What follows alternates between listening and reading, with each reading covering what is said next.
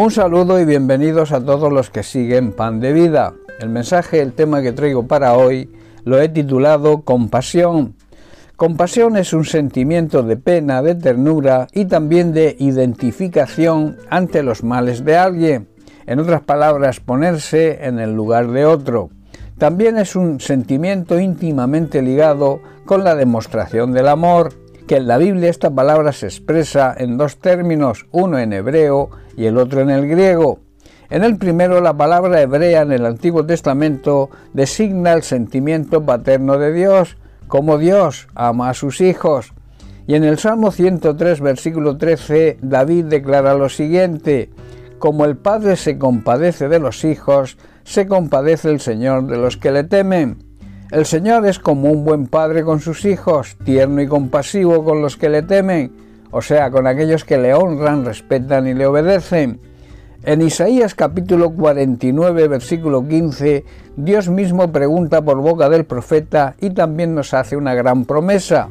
¿Se olvidará la mujer de lo que dio a luz para dejar de compadecerse del hijo de su vientre? Aunque ella olvide, yo nunca me olvidaré de ti. ¿Puede una madre olvidar a su niño de pecho? ¿Puede no sentir amor por el niño al que dio a luz?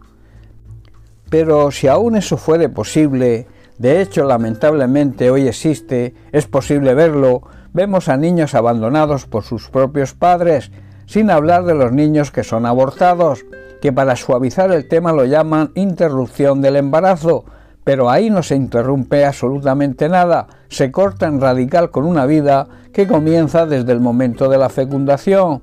Pero Dios nos dice no y nos promete, no os olvidaré a vosotros jamás y siempre tendré compasión de vosotros. En el segundo término, la palabra compasión en griego denota la disposición y la actitud de Jesús frente a la necesidad de las personas, Leemos algunos versículos que dan fe de esto. En Mateo capítulo 9, verso 36, dice así, al ver las multitudes tuvo compasión de ellas, porque estaban desamparadas y dispersas como ovejas que no tienen pastor.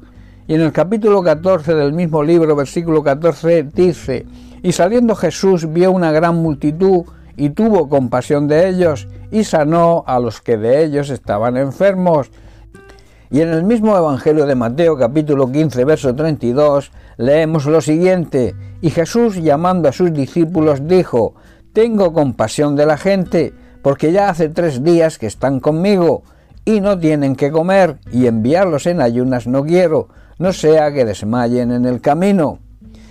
Sin embargo, ambas palabras, ambos términos de la palabra misericordia, hablan del más profundo sentimiento de amor y misericordia, literalmente significan sentir con las entrañas, es sentir en lo más profundo de nuestro ser, no es algo superficial, no es algo que se pueda sentir y decir de boca para afuera, debe nacer en lo más profundo de nuestro corazón, de nuestro ser interior. Dios siente compasión de esta manera por la necesidad extrema de las personas. En el libro de Isaías, capítulo 54, versículos 7 y 8, vemos la compasión y el amor eterno de Dios cuando nos dice, por un breve momento te abandoné, pero te recogeré con grandes misericordias. Con un poco de ira escondí mi rostro de ti por un momento, pero con misericordia eterna tendré compasión de ti, dijo el Señor tu Redentor. Quizás el Señor solo por un momento nos pueda dejar, tiene motivos justificados para hacerlo, pero con gran ternura nos acepta de nuevo.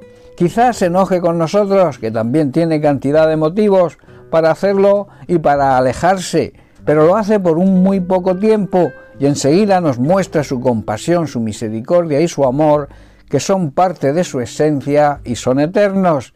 Cristo encarna esa compasión divina y la enseña en actos, o sea, en sanidades, cubriendo necesidad, liberando y también con palabras cotidianas, o sea, con parábolas que él usaba para que todos puedan entender. Recordemos, entre otras parábolas que enseñan sobre la compasión, la parábola del Hijo Pródigo, donde vemos con la compasión y ternura que el Padre recibe a su Hijo, que había gastado toda su herencia viviendo una mala vida, pero que vuelve a Él arrepentido. Dios, que es nuestro Padre Celestial, es ejemplo de compasión y recibe igual a todos los que viven de espaldas a Él, viviendo como si Él no existiera, pero que se arrepienten y se vuelven a Él. Y entonces el Padre, nuestro Padre Celestial, los recibe con los brazos abiertos. Por último, decir que esa misma compasión de Cristo hacia nosotros es la que espera que nosotros tengamos con los demás. En la primera carta de Pedro capítulo 3 versos 8 y 9 leemos lo siguiente.